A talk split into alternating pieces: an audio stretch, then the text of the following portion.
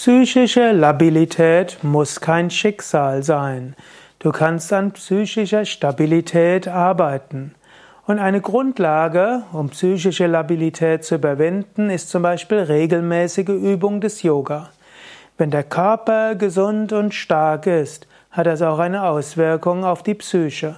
Daher übe jeden Tag Asanas, Yoga-Stellungen. Psychische Labilität hängt oft zusammen mit unruhigem Prana, Lebensenergie. Übe jeden Tag insbesondere die Wechselatmung, sie beruhigt dein Prana und hilft dann auch für einen stabilen Geist. Psychische Labilität hängt oft zusammen mit Verspannungen.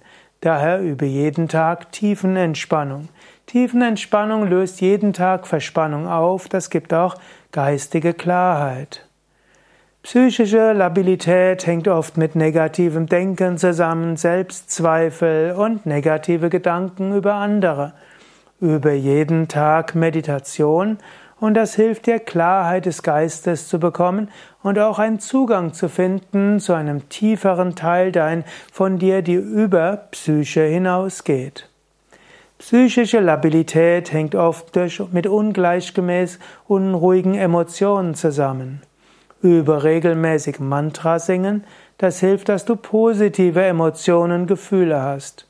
In diesem Sinne, übe ganzheitlichen Yoga, das hilft dir aus der psychischen Labilität zur psychischen Stabilität zu kommen. Mehr Infos über Yoga und wo du Yoga lernen kannst, zum Beispiel in einem Yoga-Anfängerkurs, in einem Yoga-Zentrum oder auch in einem Yoga- und Meditation-Einführungswochenende oder Yoga-Ferienwoche, bei Yoga Vidya findest du auf www.yoga-vidya.de